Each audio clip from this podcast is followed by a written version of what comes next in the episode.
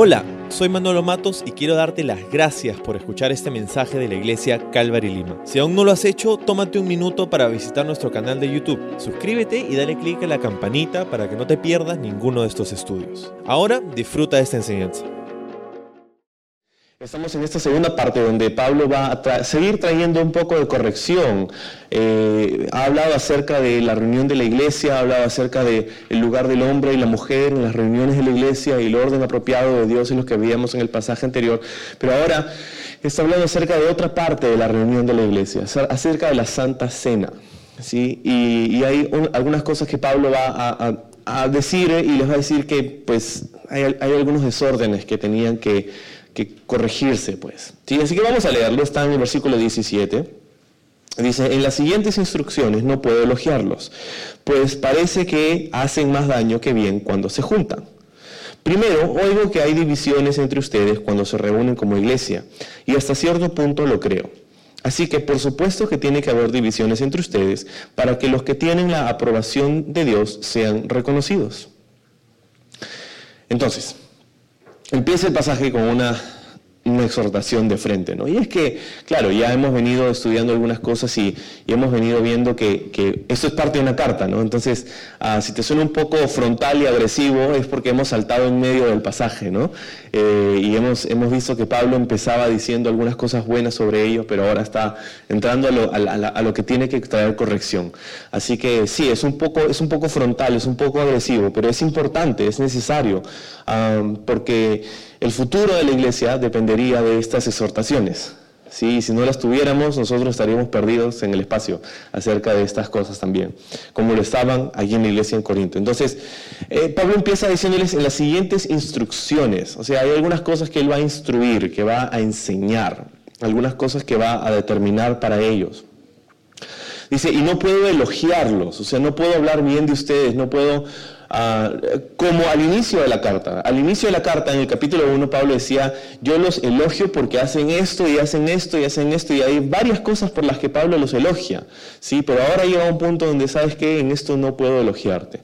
¿sí? Y eso es algo importante acerca de, de, la corrección. La semana pasada hablábamos un poco acerca de la corrección y nos dábamos cuenta que es necesaria, ¿verdad? Es parte del crecimiento, es parte del desarrollo, es parte de traer algo a su a, su propósito. Entonces, Pablo va a hablar y va a decir, sabes que esto, es, esto que estás haciendo no está bien. Y me encanta cómo hay espacio para eso, como no hay a veces en la cultura en la que vivimos. ¿no? Tú haz lo que quieras, todo está bien, puedes hacer lo que te da la gana, pero eso no es verdadero amor. Y la razón por la que Pablo traía corrección a la iglesia es porque él amaba a la iglesia.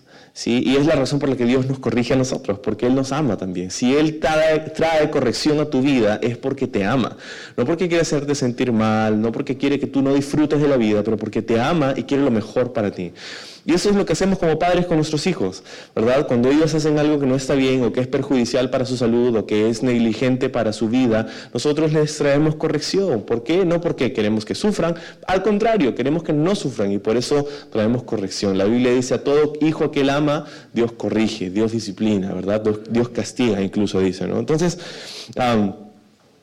no puedo elogiarlos, no puedo decirles eh, que están bien en esto. Yo puedo, puedo pensar que, o puedo decirles que, bueno, no pasa nada, pero no, no puedo hacer eso porque los amo suficiente como para decirles que estas cosas no están bien. Entonces, eh, parece que hacen más daño que bien, o sea, que mm, se juntan y, es más lo malo que lo bueno. Y este, esto ya te dice que estaban en un lugar un poco crítico en la iglesia. ¿no? Si, si sus reuniones hacían más daño que bien, ya, o sea, ya puedes entender por qué Pablo tiene que ser un poco agresivo aquí, ¿no? dice, hacen más daño que bien cuando se juntan o cuando se reúnen, el verso 17 que hemos leído. ¿no? Y eso es importante porque a pesar de que habían cosas malas que ocurrían mientras que se reunían, Pablo no dice que sus reuniones eran lo malo.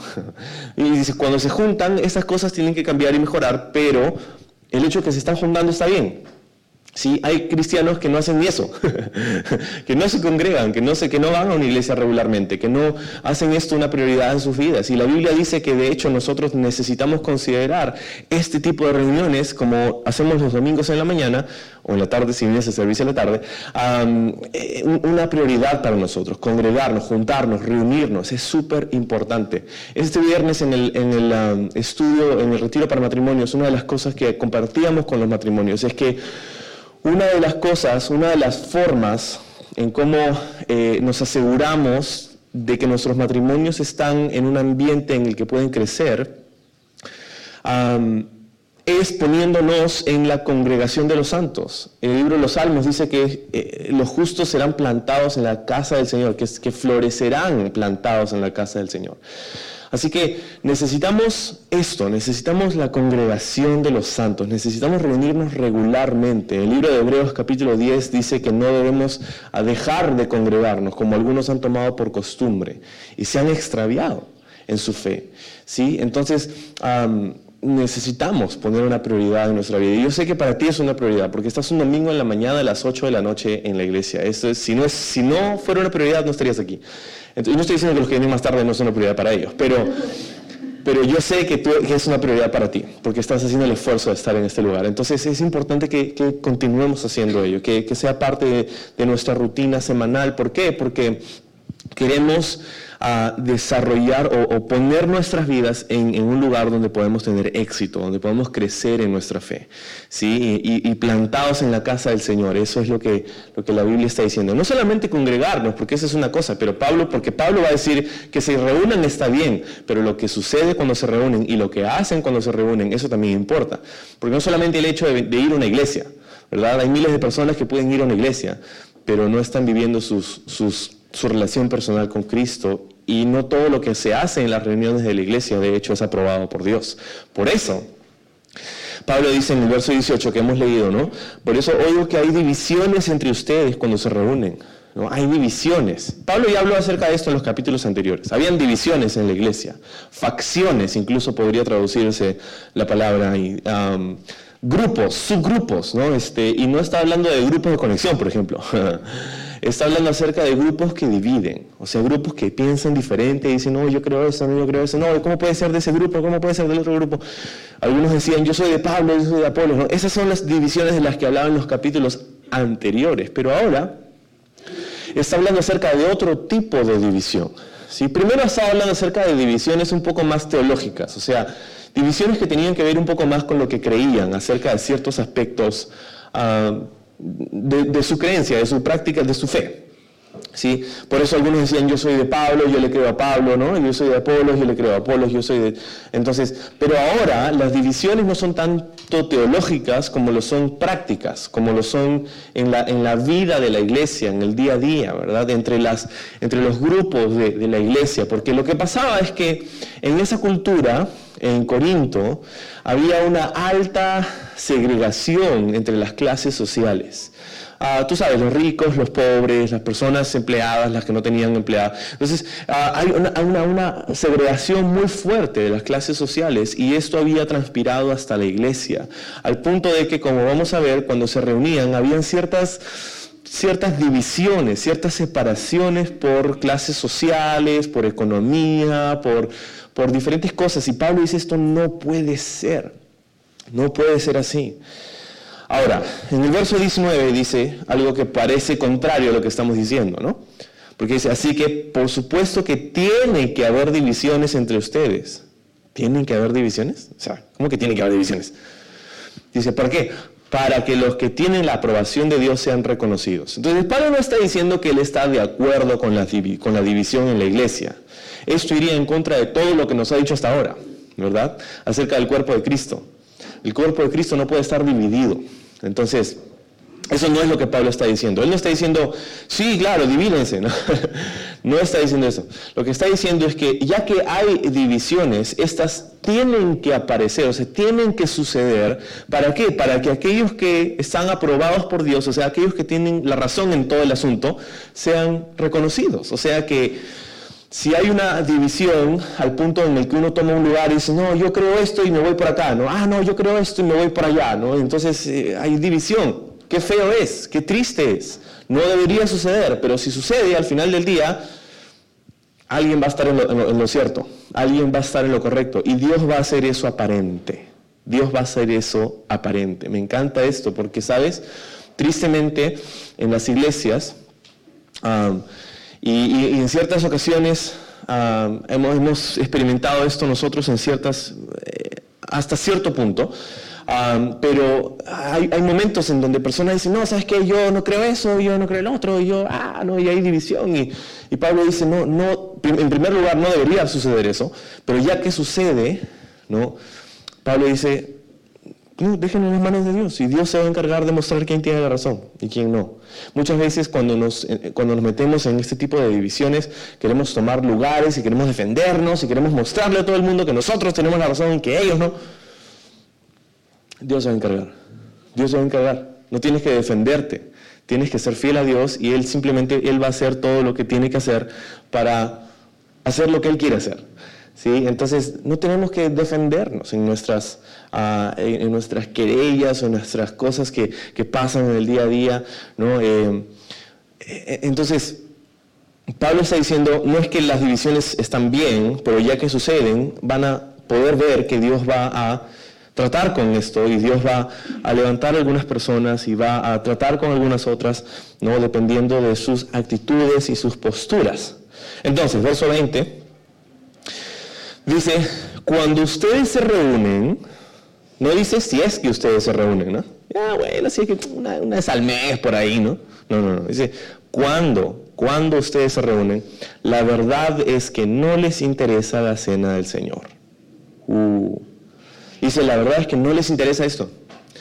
O sea, es fuerte lo que está diciendo. ¿Cómo puede decir que, a una iglesia no le interesa la cena del Señor? Y Pablo va a dar el argumento de por qué está diciendo esto en el próximo versículo. Dice, pues algunos se apresuran a comer su propia comida y no la comparten con los demás. Como resultado, algunos se quedan con hambre mientras que otros se emborrachan. ¿Qué dice Pablo? ¿Acaso no tienen sus propias casas para comer y beber? ¿O de veras quieren deshonrar a la iglesia de Dios y avergonzar a los pobres? ¿Qué se supone que debo decir? ¿Quieren que los elogie? Pues bien, de ninguna manera los elogiaré por esto. ¿Sí? Entonces aquí está la corrección, ¿verdad? La, afirmación de que están mal en esto. ¿Y qué pasaba? Bueno, lo que sucedía es que en esos días, como a veces pasa entre nosotros, hacemos reuniones para comer. Porque nos gusta comer, pues. Entonces me acuerdo que hace, hace varios años eh, por ejemplo, una de las fechas donde hacíamos esto era en, Año Nuevo. Entonces celebrábamos Año Nuevo y veníamos y, traíamos, ¿no? Este, cada familia traía algo para comer y compartíamos. Y era un tiempo fantástico, ¿no? Mientras recibíamos en oración el nuevo año. Ah, chévere.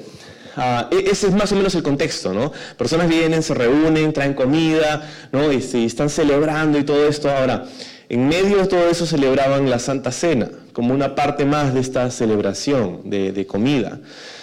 Pero lo que sucedía es que, como vivían en una cultura que estaba segregada por clases sociales, ¿no? y en la iglesia pues entraban todas las, todas las clases sociales, habían personas muy adineradas y habían personas muy pobres también. Entonces, las personas adineradas traían un montón de comida y las personas pobres obviamente no. Ese no era necesariamente el problema. El problema era que no se compartía equitativamente. El problema era que no todos disfrutaban de la misma manera de ese tiempo especial. Entonces, al parecer, los ricos agarraban, traían así su buffet, así su filet mignon, su lomo strogonoff, ¿no? traían, traían todo así, y, este, y, comían, y, y bebían, y hasta dice que se emborrachaban en la iglesia. Es una cultura diferente, ¿no? para emborracharse en la iglesia. Entonces, ah, y, sin embargo las personas que no tenían, eh, pues no comían, ¿no? O, no la pasaban bien, ¿sí? Y entonces se avergonzaban porque, entonces soy menos porque no tengo, y habían estas diferencias y estas divisiones horribles en, la iglesia aquí en Corinto, y, y Pablo dice, no puedo elogiarlos por eso, no puedo hablar bien de ustedes en esto, porque esto no está bien no está bien estas divisiones. ¿sí? Ahora, algo que me encanta acerca de, de, Calvary es lo que, lo que he visto en, Calvary Chapel, no solamente en nuestra iglesia, pero prácticamente en, cualquier Calvary en la, que, en la que he tenido la oportunidad de estar eh, en, otros países. es esto, justamente, es que, es que el Evangelio no es para una clase social, el Evangelio es para el ser humano independientemente de su raza, o sea, no de su raza, pero, ¿me entiendes?, de su color de piel, independientemente de su, de su etnicidad, independientemente de su estado, de su, de su dinero, de su trabajo. El Evangelio es para el ser humano, el, la persona que, tiene un corazón, que está dispuesto a escuchar la voz de Dios. Y, me encanta porque podemos ver personas que les va muy bien eh, económicamente y personas que no les va tan bien económicamente. Y ambas están en un mismo techo, bajo un mismo hogar, creyendo una misma cosa. Y hay unión. Y hay, eh, hay, este, hay algo muy, muy lindo que sucede cuando hay esta unidad de fe. Y he estado en, en algunas Calvaries donde, donde he podido entrar y ver un, una persona en el estacionamiento cuadrando su moto, su Harley con sus tatuajes y su chaleco de cuero y su barba hasta la barriga, ¿no? Y, está así con su pañoleta en la, en la, en la cabeza y, entonces está entrando a la iglesia con sus cadenas y todo y, ve, está entrando en, las, está pasando por las escaleras para entrar a la iglesia y ve una señora, una, una abuelita, ancianita, que apenas, apenas, podía caminar y está así toda, no toda ella, la señora, y, entonces entra el motociclista y, la señora, hola, ¿cómo estás? La saludaba, le daba un beso y le, daba el brazo para que podía entrar, ¿no? Es, es como, qué chévere eso, ¿verdad? Independientemente de tu, de tu estilo de, de, vida en términos económicos, ¿verdad? hay unidad en, en, fe y eso que nos une es mucho más grande que aquello que nos divide. entonces, no les importa esto, la cena del Señor, porque algunos se apresuran a comer su propia comida, no la comparte con los demás, entonces algunos se quedan con hambre mientras que otros se emborrachan, dice el 21. Ahora, verso 23. Dice, pues yo les transmito, les transmito lo que recibí del Señor mismo. ¿Sí? Entonces ahora va, Pablo va a establecer algunos principios doctrinales pues, sobre el tema de la práctica de la Santa Cena, de, de este tiempo especial. Ahora, Quizá la razón por la que había un poco de desorden, no un poco, no un montón de desorden en las reuniones de la iglesia en Corinto, era porque su cultura eh, era, era, un poco así. Ellos estaban acostumbrados, aquellos que habían salido de un trasfondo pagano, de que en las reuniones de adoración de sus dioses, de sus ídolos, ¿verdad? Aquellos que adoraban a los ídolos antes, y Pablo dice, habían algunos de ustedes así, idólatras, ¿no? Iban a los templos y era un festín. Era un banquetón, una fiestaza, era esto y entonces la gente venía y comía y se emborrachaba y la pasaba bien y pensaba que esto era como, eh, estamos adorando a nuestro Dios, estamos disfrutando de la vida, ¿no? Y parece que un poquito, un rastro, ¿verdad? Una huella de, esta, de esta cultura y de esta práctica pagana, pues, ¿no?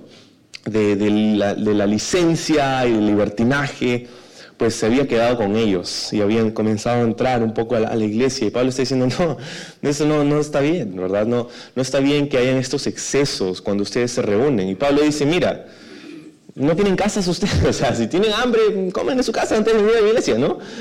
Si, si, si, si tienen sed, beban antes de, de, venir. O sea, si tienen, tienen sus casas para, para, hacer eso, cuando se reúnen hay otro propósito, ¿verdad?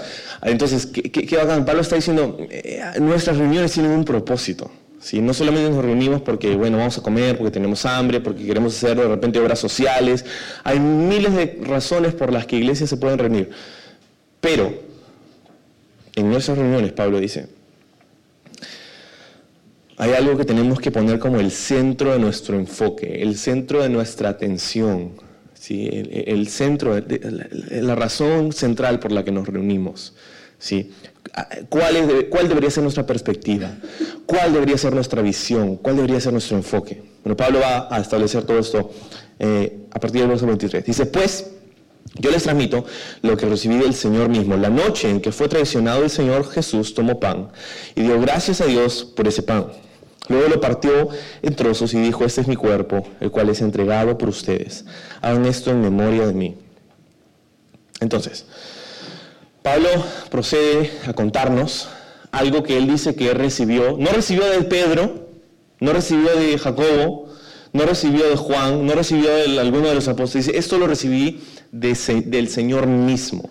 Esto lo recibí de Él mismo.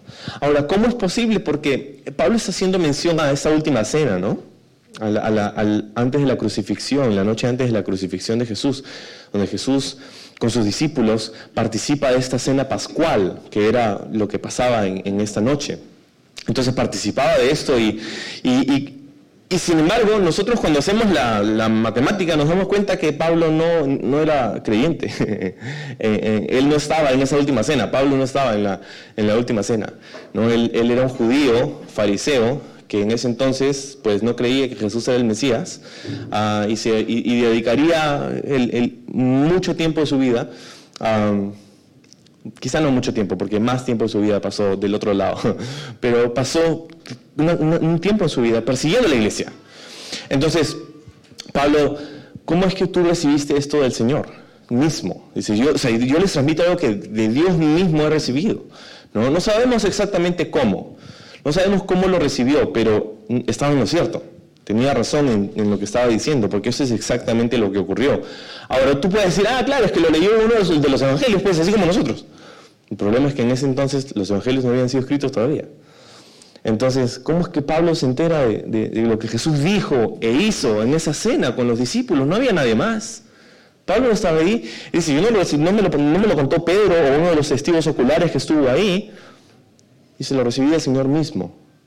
El Señor mismo. Ahora, nosotros sabemos en el libro de los Hechos, en el capítulo 9, que Pablo tuvo un encuentro personal con Jesucristo.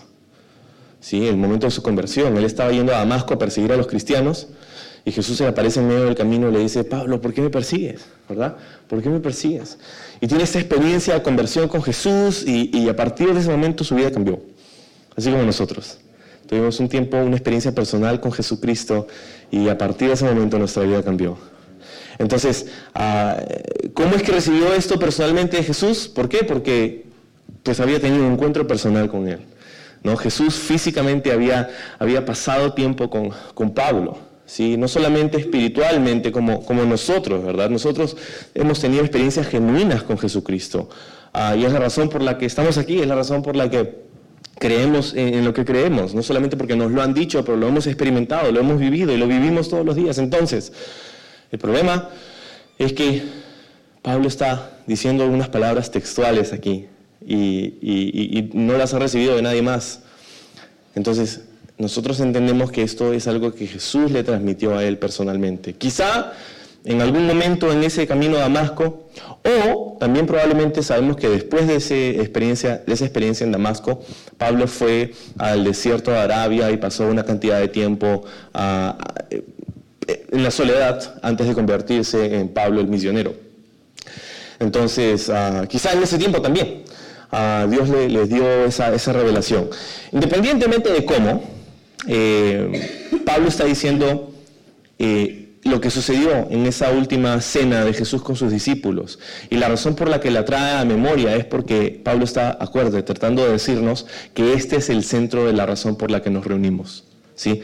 Entonces, ah, hemos leído, dice, tomó el pan, dio gracias, ¿no? Dio gracias a Dios por ese pan. Ahora, eh, cuando dice dio gracias a Dios por ese pan, de ahí más o menos viene nuestra palabra eh, o la palabra que se ha usado para describir esto, que es la palabra Eucaristía. ¿No has escuchado, no? Eucaristía, Eucaristía. Y suena un poco raro para aquellos de nosotros que, que hemos salido de un contexto católico, de repente referirnos a esto como la Eucaristía, nos suena un poco extraño. Pero esta palabra en realidad eh, lo que significa es ah, dar gracias. es, es, esto, ¿no? Es, es, dar gracias es hablar con acciones de gracias. Y, eso es lo que hizo Jesús cuando partió este pan y esta copa. Entonces, em, dice en el 24, dio gracias a Dios por ese pan, luego lo partió en trozos y dijo, esto es mi cuerpo, el cual es entregado por ustedes. Hagan esto en memoria de mí. ¿Sí? Ahora, Hemos dicho en, semanas anteriores también, hemos hablado un poco acerca de esto y, hemos dicho que, la Santa Cena, o sea que este tiempo era la celebración de la Pascua a la que Cristo estaba dando el, el significado verdadero. La Pascua para los judíos es donde celebraban qué cosa? La liberación de Dios de Egipto. ¿Verdad? Como Dios los sacó de Egipto. Y celebraban los judíos, y todos los años celebran la Pascua los, los judíos, esto mismo. Pero Jesús estaba reuniéndose y diciendo a los chicos, este sacrificio que hacemos todos los años, esta celebración que nos habla acerca de cómo Dios nos liberó de Egipto, esto, todo esto es una sombra de lo que yo estoy a punto de hacer por ustedes. Ese cordero que murió ah, sacrificado, ah, que dio su sangre para que no haya muerte en la casa de Israel, que fue lo que hizo que Faraón los deje ir, ese sacrificio, ese cordero, soy yo. Este es mi cuerpo. Y partió el pan y lo dio y, dijo, hagan esto en memoria de mí. Memoria de mí. Jesús quiere que se recuerde esto. Entonces Jesús, cuando hablo esto, háganlo en memoria de mí. Jesús quiere que nos acordemos de esto. ¿Por qué necesitamos un recordatorio? ¿Por qué? Porque nos olvidamos, ¿verdad? La razón por la que necesitamos un recordatorio es porque nos olvidamos. No porque necesariamente comenzamos a creer otras cosas o porque no pasan miles de cosas en la rutina del día a día, sino porque simplemente tenemos una memoria frágil. No nos acordamos. Lo comenzamos a poner en un segundo plano. ¿verdad? Otras cosas comienzan a tomar el, primer lugar.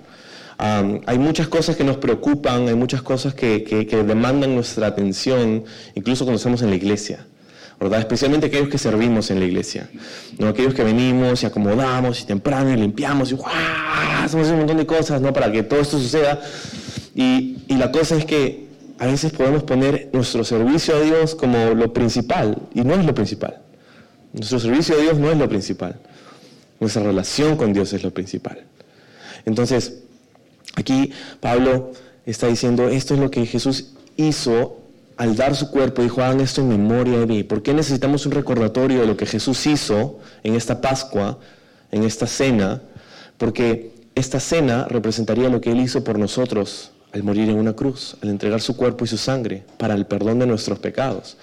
Y necesitamos recordarlo, necesitamos un recordatorio de esto, físico, es lo que es la Santa Cena, es un recordatorio de lo que Jesús hizo por nosotros. Y lo necesitamos porque nuestra memoria es frágil. Es frágil. ¿no? Así como nos olvidamos a veces, si no nos olvidamos cómo nos llamamos, es por milagro, creo. ¿no? Algunos somos más olvidadizos que otros.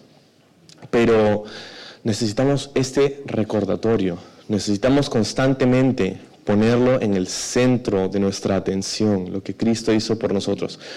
¿Por qué? Porque lo que esto comunica, ¿sí? Lo que Cristo hizo en la cruz, claro, es lo que da lugar a que nosotros podamos ser salvos, que nuestros pecados puedan ser perdonados. Si venimos con fe y confesamos nuestros pecados a, Dios, ¿verdad? Entonces, eso es lo que hizo Jesús, pero eso habla acerca de ciertas cosas que Dios cree acerca de nosotros o para con nosotros. ¿Sí? ¿Cómo qué? Bueno, el hecho de que Cristo muera en la cruz quiere decir que Dios te ama, para empezar. Quiere decir que Dios te ama. Si no te amara, no daría a su Hijo unigénito para que, para que tú recibas algo, ¿verdad? habla acerca del amor de Dios, habla acerca de la misericordia de Dios, habla acerca de la justicia de Dios, habla acerca de, de, cuán, de cuán, grande es ese amor que Dios te tiene. ¿Y, y por qué digo esto? Porque muchas veces eso es lo que olvidamos. ¿Sí? No olvidamos que Cristo murió en la cruz, eso lo sabemos, hasta tenemos tatuajes y, tenemos este, dijes y cosas y stickers y polos y todo, nos acordamos de eso, pero nos olvidamos de lo que representa ese sacrificio.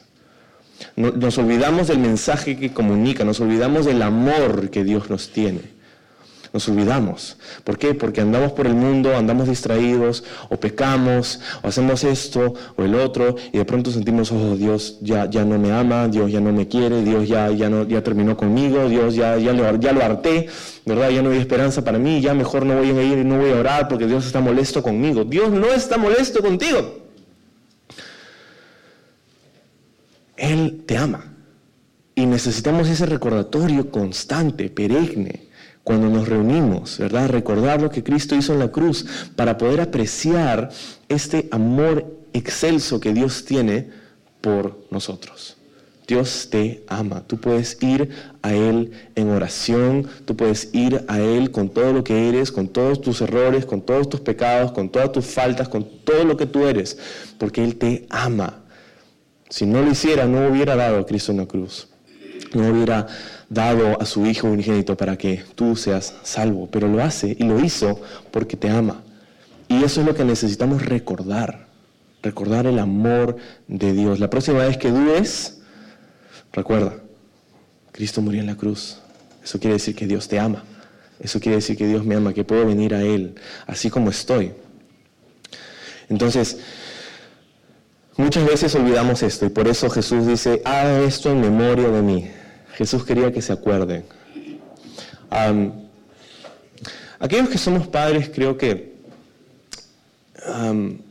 si, llegara el caso, si llegara el momento en donde la vida de nuestros hijos corre en peligro, creo que cada padre diría que y estaría dispuesto a dar su propia vida para que sus hijos puedan vivir. Creo que cada padre, si pudiera, si, el sacrificarse a sí mismo si, representaría la salvación de tus hijos, o sea, no espiritual, pero la salvación de, de, la muerte, ¿verdad? Si tu hijo se enfrenta a la muerte y tú puedes hacer algo para que él no muera, pero eso representa que tú sí morirías, ¿no? Yo creo que cada padre lo haría sin pensarlo dos veces, ¿sí?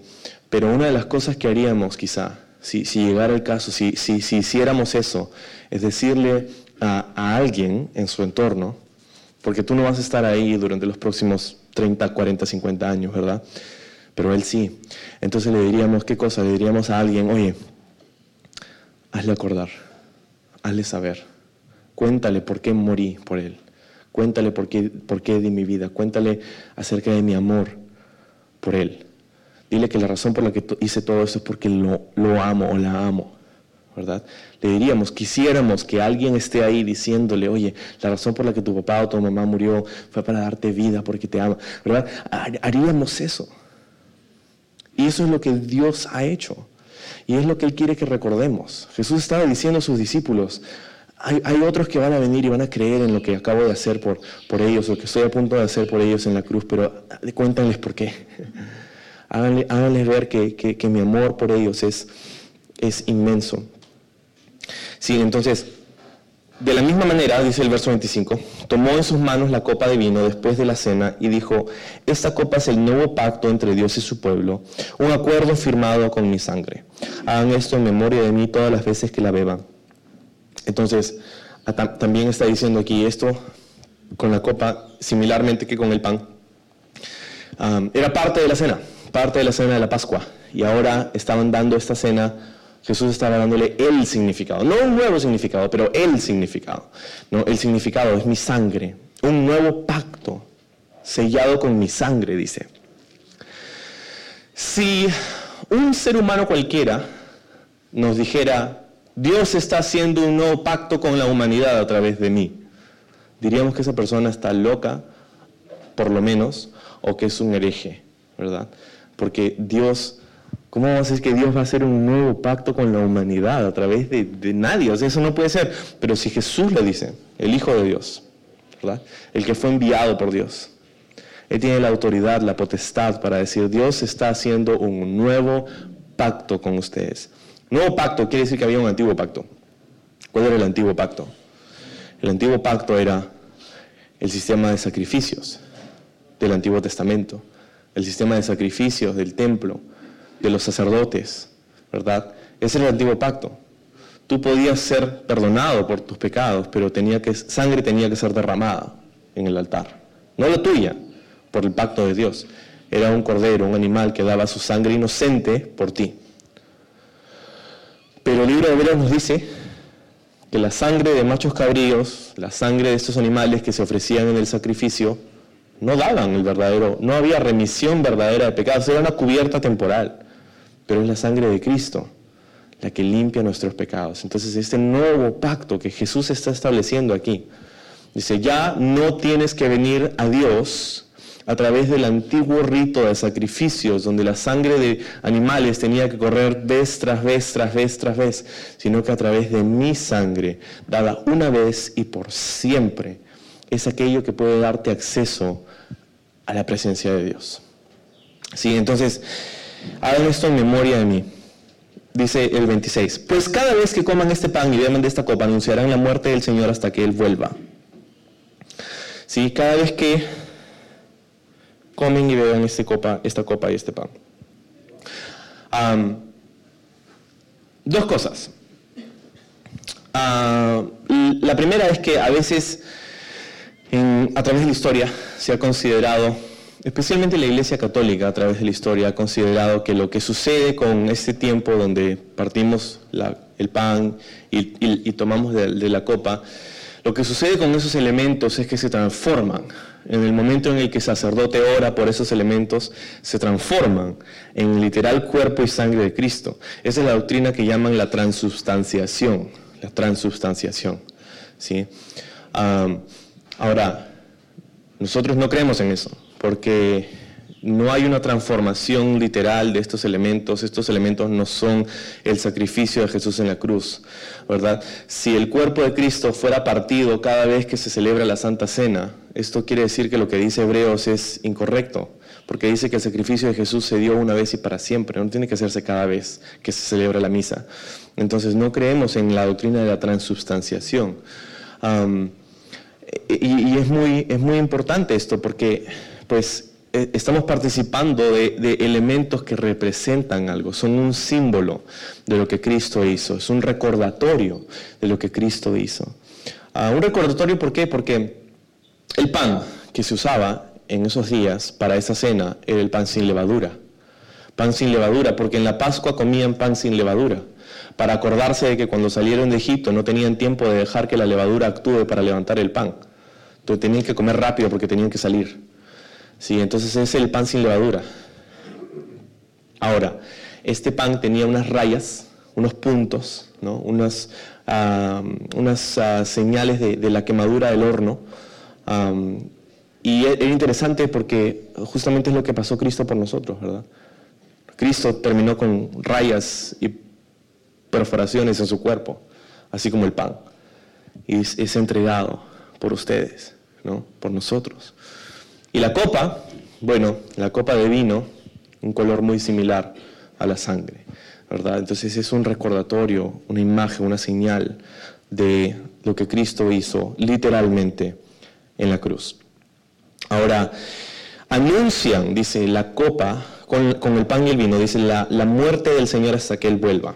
Y, aquí hay algo interesante, porque dice, a través de esto ustedes están anunciando algo, están anunciando, están, predicando un sermón cuando toman de la Santa Cena, ¿sí? Porque están mirando hacia atrás a lo que Él hizo, ¿verdad?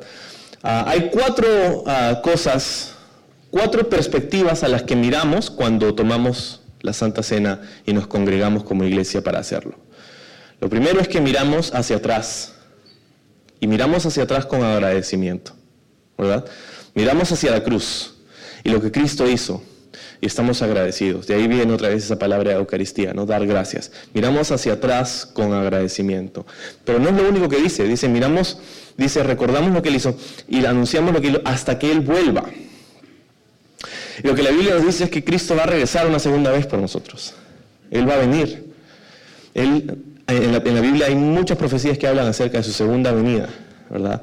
Y esa segunda venida no será una de humildad para morir, sino será una venida de gloria, de juicio, de reino, ¿verdad? Él va a literalmente gobernar en este mundo ah, físicamente. Cristo viene una segunda vez y ese es algo que anunciamos también. Entonces, lo primero que hacemos, miramos hacia atrás con agradecimiento, pero también miramos hacia adelante con expectativa. Es súper importante porque si solamente miramos hacia atrás con agradecimiento, mas no miramos hacia adelante con expectativa, pues nuestra esperanza disminuye un poco, ¿no? Porque miramos hacia atrás, sí, gracias Señor, qué bueno, pero ahí ya, no tienes nada más, no tienes algo a lo que mirar hacia adelante. Pero si miramos hacia adelante con expectativa, entonces nos damos cuenta que Cristo está actuando y que hay un reloj de arena que está pasando cada granito, cada tiempo, y ese reloj va a llegar a su fin en un, en un momento y Cristo regresará. Miramos con anhelo, con expectativa. Así como mirabas cuando estabas en clase, cuando llegaba el reloj para que se acabe la clase, para que suene el timbre y salgas corriendo, así miramos con expectativa el retorno de Cristo. ¿Sí? Él regresa y puede regresar en cualquier momento, ya no falta nada. Cristo puede venir en cualquier momento por nosotros si quiere encontrar una iglesia preparada. Entonces miramos hacia atrás con agradecimiento, miramos hacia adelante con expectativa, pero también hay otros dos ángulos que vamos a ver en el próximo pasaje. Dice ah, en el verso 27. Dice, por lo tanto, cualquiera que coma de este pan o beba de esta copa del Señor en forma indigna es culpable de pecar contra el cuerpo y la sangre del Señor. Por eso cada uno debería examinarse a sí mismo antes de comer el pan y beber de la copa. Pues si alguno come el pan y bebe la copa sin honrar el cuerpo de Cristo, come y bebe el juicio de Dios sobre sí mismo. Y esa es la razón por la que muchos de ustedes son débiles y están enfermos y incluso algunos han muerto. Si nos examináramos a nosotros mismos, Dios no nos juzgaría de esa manera. Sin embargo, cuando el Señor nos juzga, está disciplinando, nos está disciplinando para que no seamos condenados junto con el mundo. Así que mis amados hermanos, cuando se reúnan para la cena del Señor, espérense unos a otros. Si de veras tienen hambre, cada uno come en su casa a fin de no traer juicio sobre ustedes mismos cuando se reúnan. Les daré instrucciones sobre los demás asuntos después de mi llegada. ¿Sí? Entonces, en este pasaje final, Pablo dice aquí que ah, hay unas formas en las que tenemos que, celebrar esto especialmente. Primero habla acerca de nosotros mismos. ¿sí? Ah, dice, si alguno toma de esta, de esta, de esta cena, ¿verdad? De, come y bebe eh, eh, indignamente, entonces está comiendo y bebiendo el juicio de Dios sobre sí mismo, ¿sí? de una manera indigna, o sea, sin honrar. Ahora, esto es causa de cierta controversia también. Porque, ¿qué quiere decir eso? Eh, superficialmente podría decir que al leer esto podemos quedarnos con la idea de que, de que si tú has pecado, entonces más te vale no comer, ¿verdad? Más te vale no tomar esa copita, más te vale no tomar ese, ese pedazo de, galleta, ¿verdad? Porque has pecado, entonces no estás honrando el sacrificio de Cristo. Pero esto no es lo que quiere decir el texto. ¿Por qué?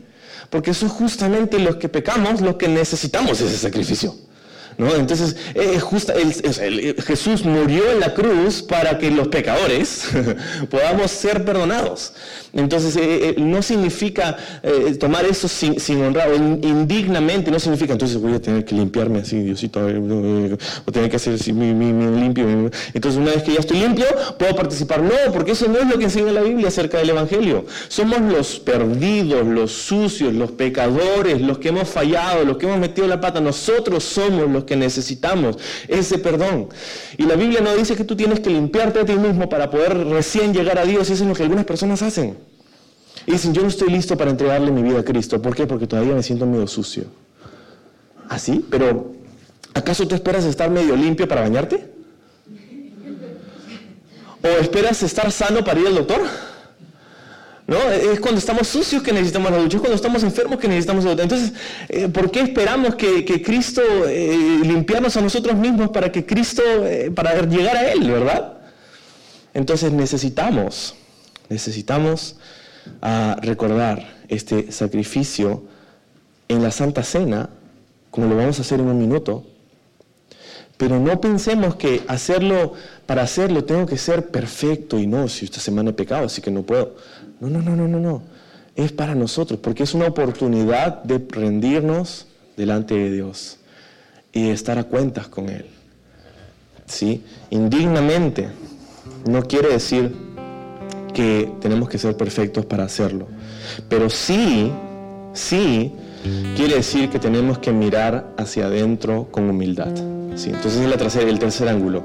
Cuando participamos de la Santa Cena, miramos hacia atrás con agradecimiento Miramos hacia adelante con qué? Expectativa. Miramos hacia adentro con humildad.